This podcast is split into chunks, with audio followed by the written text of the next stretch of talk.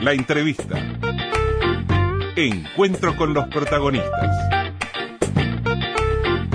9 de la mañana, 26 minutos. Recibimos con mucho gusto al doctor Andrés Ojeda, abogado, primer suplente de la economista Laura Raffo, la economista que es candidata a la Intendencia de Montevideo eh, por eh, la coalición. Y además, Andrés, referente en materia de seguridad de Ernesto Talvi, ex edil de Montevideo. Bienvenido, ¿cómo anda? ¿Cómo estás? Viste que hemos hecho un montón de cosas, ¿no? Has hecho, has estado. Y yo este, quería comenzar contigo antes de ir a, esta este, característica tuya actualmente, que es este, ser el suplente de la economista Laura Raffo, que es toda una novedad también, de eso vamos a hablar, pero quiero concentrarme en esto que es novedad. Antes del jueves, los socios de la coalición tienen que presentar las modificaciones planteadas al anteproyecto de ley de urgente consideración.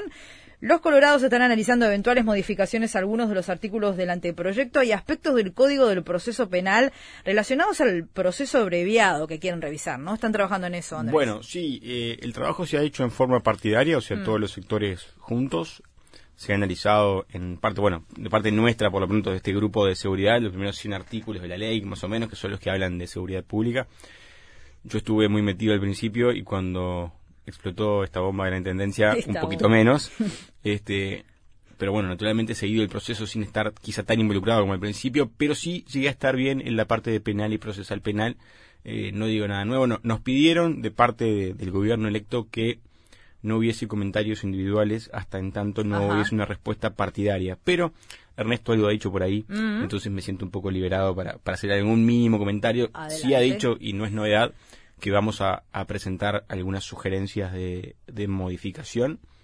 Eh, en la línea, sí, de lo que tiene que ver con, con lo que se, se modifica del, del, proceso penal en particular, y en particular de eso, del mm. proceso abreviado, quizá un poco en la línea de lo que plantean la Asociación de Fiscales, la Fiscalía General de la Nación. La discusión más grande en, torno, te diría, a toda la parte de seguridad tiene que ver con si la rapiña es pasible de ser abreviada o no. Porque la viabilidad del sistema depende un poco de eso, la cantidad de imputaciones va a depender un poco de eso y la eficacia en general del sistema va a depender un poco de eso. Evidentemente, si ustedes miran el proyecto de ley tiene un gran componente de, mensaje de trabajo a la policía y a la fiscalía de que quieren que, la eficacia sea mayor. Creo que quizá esta reforma que se plantea sobre el abreviado no, queriendo ir en una línea termina yendo en otra. Así que nada, nosotros ponemos de manifiesto un poco cuál es nuestra posición al respecto, veremos qué dice el gobierno electo. Esto ha tenido un trabajo muy similar al que tuvo el, el documento que, tuvimos en noviembre, el compromiso por el país. Esto va, vuelve y bueno, se toma una decisión conjunta, somos cinco partidos políticos, este, pero bueno, bastante ha funcionado en forma aceitada, el Partido Colorado lo ha tomado muy en serio, tiene grupos de trabajo funcionando todas las semanas, constantemente, desde que, desde que el proyecto llegó, así que la respuesta va a ser seguramente artículo por artículo, con sugerencia de modificación o, de, o de remoción, con un fundamento al costado, seguramente para que el gobierno electo pueda ver de qué se trata esto que, proponemos. Eso es lo que más le preocupa de todo. A mí, por lo menos. Que es un especialista en la materia. Yo te diría que. Mm.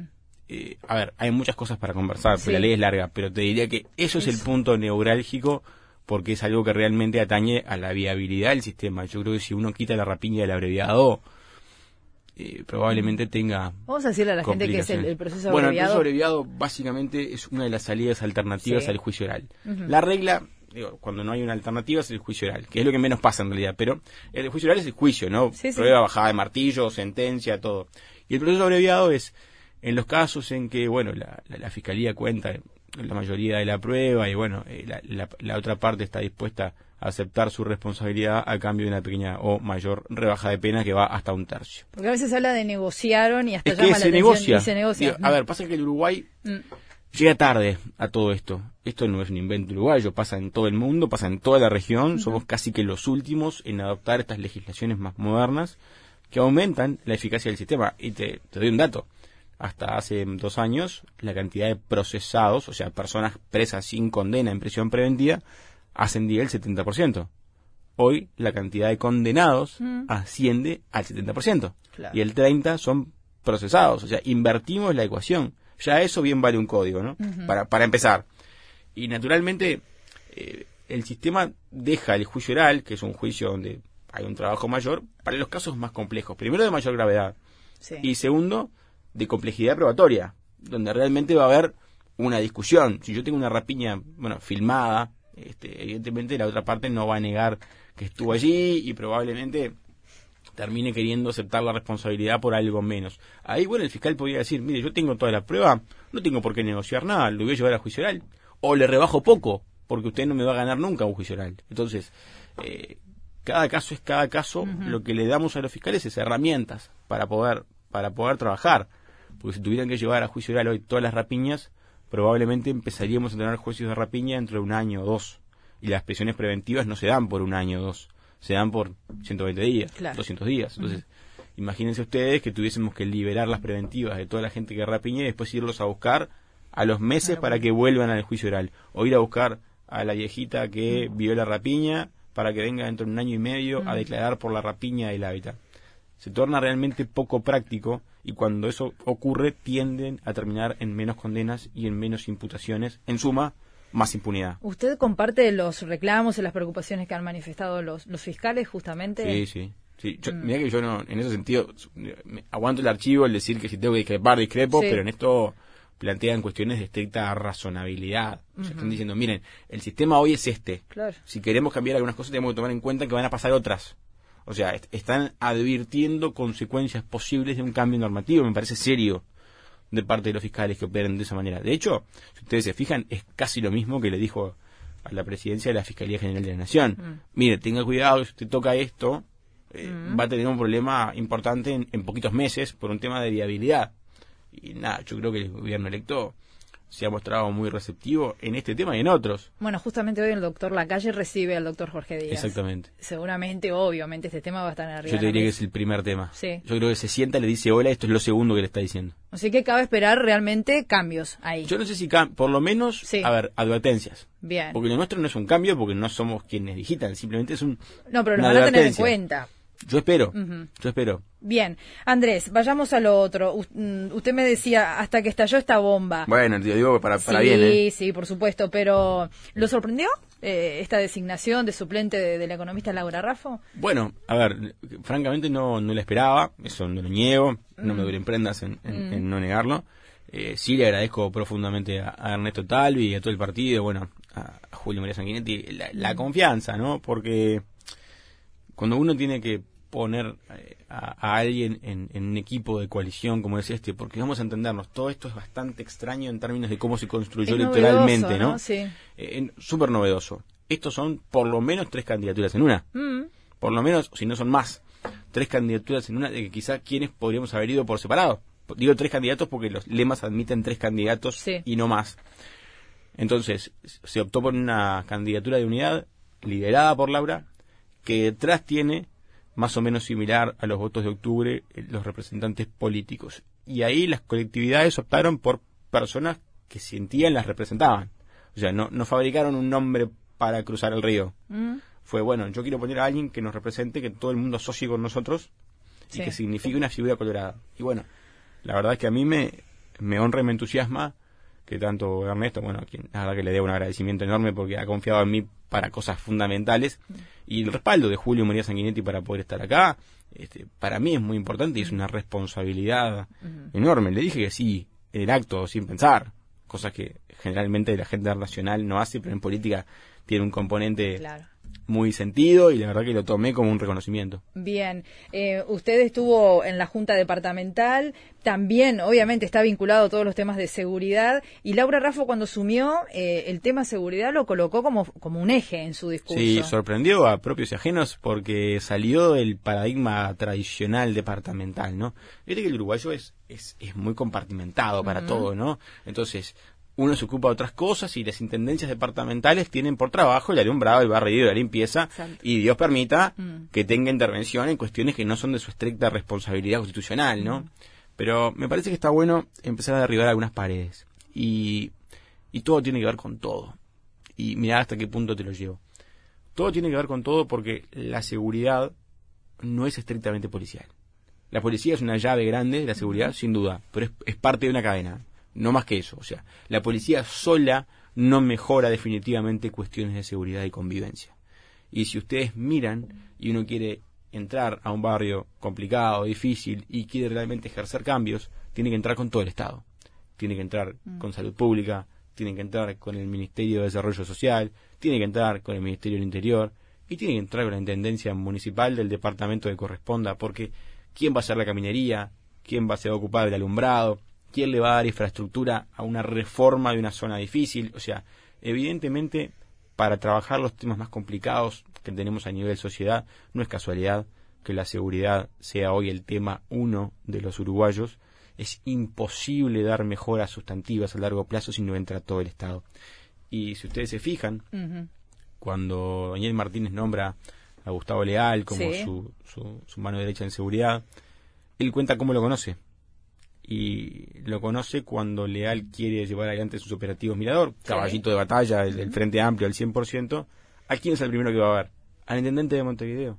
Porque si uno quiere entrar a un barrio y quiere generar reformas, lo tiene que hacer con todo el Estado, si no es muy difícil. Entonces yo creo que hoy pensar que la Intendencia tiene una participación mínima en materia de seguridad es no ver la película completa, porque las reformas sustantivas sociales y de- y de- tienen un componente enorme que va de mano de la Intendencia de Montevideo, que aparte hoy ejerce cometidos un montón, tiene sus policlínicas, tiene cuestiones de tono social montadas, que tienen que coadyuvar a tener mejor seguridad pública. Eso sumado a un mejor alumbrado en lugares complicados, sumado a frecuencias de ómnibus claras y, seguidas que permitan que la gente no tenga que estar de repente sola en algún lugar difícil mucho rato esperando un ómnibus. O sea, esto va en lo micro y va en lo macro, o sea, va en lo diario, cotidiano y también va en reformas estructurales. Yo creo que aquí incluso te diría hasta hasta a nivel carcelario hay intervenciones posibles de la Intendencia de Montevideo, a nivel post carcelario, gente que sale de, de la cárcel y tiene que reinsertarse, Sí. la Intendencia podría ayudar también ahí. O sea, creo que a veces si viéramos al Estado como una unidad y no como un montón de, de compartimentos separados, nos iría mucho mejor. De hecho, fue buena parte de nuestro discurso en seguridad en, en octubre. Ver a esto como un sistema, como una integralidad, y no como a una policía que tiene la responsabilidad de ocuparse de todo, porque ni siquiera es su cometido. Bien, igual la gente también va a querer escuchar ideas en materia, por ejemplo, de movilidad, de ya. planificación territorial. Eso va de suyo. Eso, Claro. eso- eso- a ver, está claro que los Mm. cometidos Sí. tradicionales y fundamentales no van a estar afuera de la campaña. Lo que Laura dice es, bueno, está lo de siempre Mm. Y tenemos que entender que hay más cosas que las de siempre. Y que, de hecho, si, si hiciéramos bien todo lo que la Intendencia tiene que hacer, probablemente colaborásemos mucho con la seguridad pública. Ujú. Me explico, si tuviéramos calles en buen estado, bien alumbradas, con, con, con buenos servicios, por lo general los barrios tienden a tubulizarse menos. Esa es la verdad. Este, de hecho, cuando la gente vive en mejores condiciones, no tiene un basural endémico en la puerta de su casa, digo, todo tiene que ver con todo, como te decía. Sí. Va, a, va a colaborar con, con un montón de cuestiones que hacen nada más ni nada menos que a la calidad de vida de las personas que viven en Montevideo. ¿Cómo van a hacer la campaña? Eh, ¿Se van a, a dividir? ¿Van a ir juntos a hacer lo- los actos? ¿Cómo está di- Mirá. diagramado? Eh, el que está ocupándose de, de la cuestión eh, de diagramado territorial es Andrés Abt, Andrés, el, el el alcalde. alcalde. del municipio CH. Está muy copado y de hecho entusiasma bastante la, la- la manija que hay alrededor de esto. Yo estoy contento que haya tanta manija porque es fundamental para Claro. la campaña electoral. La idea es empezar a, a hacer actos de los dos tipos, juntos y separados, y tratar de potenciarnos juntos y también separados, porque la ventaja que tenemos en esta campaña es que quienes somos suplentes somos parte de un equipo, pero no somos testimoniales como quizá podrán haber sido eh, históricamente. Yo te pregunto a vos Sí. quiénes eran los suplentes de la campaña pasada, Sí, probablemente no te acuerdes porque nadie se acuerda. Pero en este caso nosotros vamos a intervenir y de hecho tendremos cuestiones todos juntos y cuestiones quizá de cada uno con sus colectividades políticas para poder también... Cada uno le puede dar una impronta. Es eso. Eso va a ocurrir, pero aparte Sí. creo que puede haber actos, por ejemplo, un acto del Partido Independiente donde de repente eh, no va Laura y no voy yo porque voy a otro lado, pero va Gerardo. Eso, Sotelo, eh, sí. eso podría implicar que, te- que nos potenciemos. Porque acuérdate que tenemos que competir una campaña contra tres. Ellos van a tener tres campañas paralelas, con tres personas rodando, con tres campañas de opinión pública en la calle, con tres cartelerías, con tres televisiones. O sea, va a haber tres candidatos con, con mucho recurso económico este, metidos contra una sola candidata que tiene sus suplentes que tendrán que potenciarse atrás de ella para poder contrarrestar lo que tiene que ver con el despliegue que va a hacer el Frente Amplio, que obviamente no va a jugar ni un segundo con esta campaña porque la necesita morir. eh, dejando de lado el tema seguridad, ¿qué tema le quita el sueño a usted que tenga que ver con, con Montevideo? Bueno, yo lamento profundamente. Yo trabajé la campaña de Pedro del 2005, trabajé la campaña de Ney del 2010, por la cual entramos a la Junta Departamental, y trabajé la campaña de Raquetti en, en 2015. Yo lamento profundamente que la discusión sobre los temas sea siempre la misma. ¿En la Junta? No, no, En- en, en en general. Montevideo, en las campañas. ¿Por qué? Porque los temas nunca, se sobre- nunca discutimos cosas nuevas. Siempre discutimos sobre basura y sobre limpieza y disposición final de residuos, siempre discutimos lo mismo. Entonces pasa el tiempo y parece que no pasara el tiempo. Quizá hoy estaría bueno discutir cuestiones nuevas vinculadas a la basura porque algunas ya se han ido solucionando. Y no pasó. Discutimos cuestiones vinculadas al transporte este, metropolitano y discutimos las mismas cosas. Entonces, a mí me gustaría, por lo menos, que de aquí al, al próximo periodo tengamos algún problema nuevo, porque a algunos ya le hemos ido dando alguna solución. Entonces, lo que se ha vuelto endémico son los problemas. Eh, si vos te fijas en las cuatro o cinco áreas clave de la intendencia, incluso en asentamientos, que debería ser un área de estricta sensibilidad para un frente amplio que siempre ha ido por ese camino, no ha habido mayores avances. Entonces, en algún punto yo creo que la gestión actual está muy cansada y ha llegado quizá a un momento donde está convencida de que gana sin esfuerzo, gana sin despeinarse, entonces ha puesto el foco en cosas diferentes a las necesidades de la gente que vive en Montevideo. Están más preocupados por la puja interna de sectores, por quién va a quedar perfilado para el sillón presidencial del 2024, por otras cuestiones internas, porque saben que para ganar Montevideo o entienden o creen que no, no precisan más. Entonces, nada peor que algo que se obtiene sin esfuerzo, porque implica que no hay que hacer nada para obtenerlo. Y eso hace que, en alguna medida, subestimen un poco a la gente que vive en Montevideo. Porque la, la sensibilidad social es algo que yo entiendo que no se puede perder. A mí me gustó mucho que Laura dijera en el acto inicial que se considera humanista. Porque es, es el eje de nuestra definición. O sea, a quienes somos ballistas desde siempre nos moviliza mucho el humanismo y, y la sensibilidad social debería ir por encima de todo. Y creo que incluso, así como dijimos seguridad pública en su momento, creo que la cuestión social de asentamientos en conjunto con el Ministerio de Desarrollo Social y el Ministerio de Vivienda debería ser un eje de acción para los próximos cinco años. ¿Y los otros, los otros objetivos que No, nos no, dijo? está- están fuera de discusión, digo, lo que es... A ver, en movilidad, por ejemplo, No. ¿qué ideas hay? Bueno, yo no, me, no quiero adelantar cuestiones, de- no, no hay programa en la mesa todavía, Todavía no está- y no quiero yo embretar a Laura con una opinión mía, que Bien. las tengo porque está de formación del asunto. Sí. Cuando tuviste cinco años metido en una junta departamental, es muy complicado que uno no tenga posición tomada sobre varios temas. Creo que hay un tema de inversión que hay que manejar de otra manera, que tiene que ver con el manejo de números total de la intendencia, Sí. cómo se estructura el gasto, ¿verdad? Yo tengo este 100%, no puede ser que un 80 o 85% esté dedicado a cuestiones de funcionamiento, sueldos, infraestructura, te quede muy poco y todas las inversiones sean deuda. Este, y por eso tenemos todos los líos que tenemos al principio de cada administración, de dónde van a salir los votos para llegar a los 21 votos de la Junta para endeudarnos para todo el periodo, ¿no? Es la discusión de cada inicio de gestión. La vez pasada lo dieron los ediles de Novik y otras veces las han dado en otros, pero, pero evidentemente hay una cuestión de que la obra en Montevideo es igual a endeudamiento. Y bueno, quizá habría que ver que, no- que tenga parte de endeudamiento y parte no, este, y ver la posibilidad de tener más obra en Montevideo.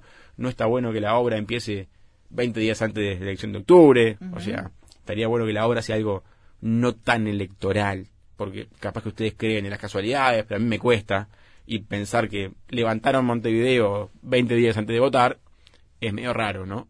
Este, ta- también estaría bueno que las obras sean en toda la ciudad y no en lugares más visibles, quizá para el electorado más difícil de captar para el Frente Amplio, porque las obras son en los lugares donde la gente menos los vota, y bueno, eh, al final termina siendo una cuestión. Pero está todo diagramado así, con esa intencionalidad política, Ojeda, Y ¿le yo parece? que sé, a ver, hay gente que cree las casualidades.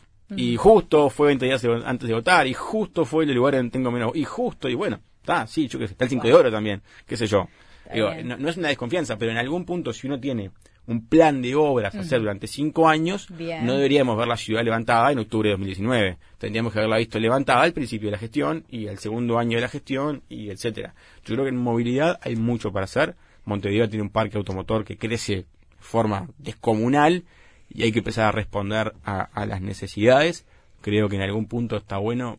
Laura tiene una visión muy profesional del asunto y creo que va a haber un componente técnico muy grande. Bien. O sea que los lugares clave donde se toman decisiones que tienen un gran contenido técnico, hay que tener gente de perfil técnico, sin perjuicio de que las decisiones siempre son políticas, ¿no? Bien. Este, lo mismo con, opera con la limpieza, lo mismo con el alumbrado y lo mismo con los asentamientos incluso. O sea, cada área clave y sensible de, de- de Montevideo debería tener una mirada técnica seria este, que después venga apoyada por decisiones políticas. Bien. Eso entiendo yo.